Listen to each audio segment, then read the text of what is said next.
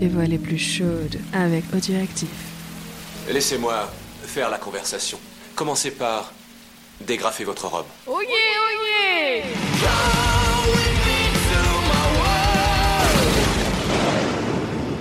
Salut à tous, je suis ravie de vous retrouver pour la lecture de ce nouveau passage de Mexico Melody.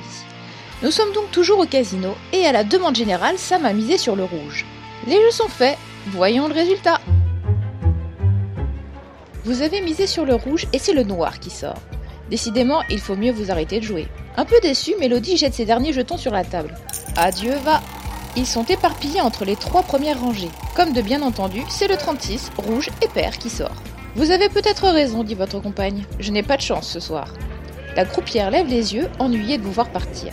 Vous m'attendez quelques instants ajoute Mélodie. J'ai un petit besoin urgent, je ne serai pas longue. Vous la suivez jusqu'au bar et commandez une tequila pendant qu'elle s'éclipse à l'étage inférieur.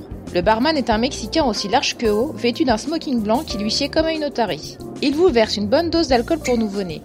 Vous la sifflez d'un trait et en commandez une autre. Soudain, une silhouette familière se reflète dans le miroir du bar.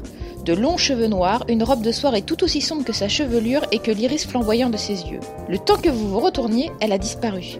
Mais vous parieriez vos dix prochaines bouteilles de tequila qu'il s'agissait de Christina. Vous sautez de votre tabouret et tentez de la rejoindre. Monsieur, vous vous retournez. Le barman vous fait un grand signe. Vous avez oublié de payer vos consommations, monsieur, excusez-moi. Les tequilas, flûte, il ne vous reste plus un sous-vaillant. Vous acceptez les cartes de crédit? Pas pour une si petite somme, monsieur. Ce macaque ne va pas vous mobiliser pendant des heures. Vous sortez la clé de votre chambre. Eh bien, mettez-les sur mon compte. Il reste imperturbable. Désolé, monsieur, mais le casino et l'hôtel ont deux comptabilités séparées. Combien coûte une bouteille de tequila? Ça suffit pour ma carte de crédit? Alors prenez-la, payez-vous, et je prendrai livraison tout à l'heure. Vous courez à la poursuite de Christina. Elle a disparu par la porte communiquant avec l'hôtel. Le hall est plein de monde. Un rapide tour d'horizon vous confirme que vous l'avez perdu de vue. Déçu et inquiet, vous regagnez le bar à l'instant où réapparaît Mélodie. La découvrir est à chaque fois un nouveau choc. Elle a souligné l'ourlet de ses lèvres d'un trait rose pâle qui donne à son sourire un éclat nouveau.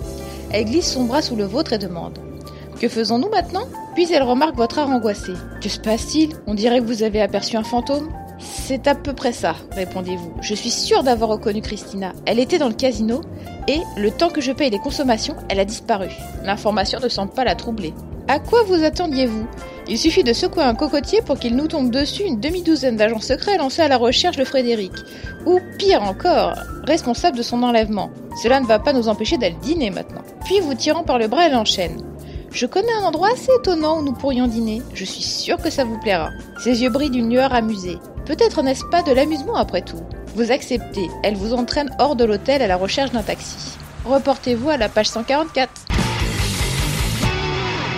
Nous voilà donc en route pour aller dîner avec Mélodie, mais de nombreuses questions restent sans réponse. Le taxi accepte-t-il les cartes de crédit? Sam commandera-t-il un chili? Mélodie ira-t-elle se repoudrer le nez pendant le repas? Autant de questions haletantes dont vous aurez les réponses, ou pas, dans le prochain épisode de Mexico Mélodie. Salut à tous!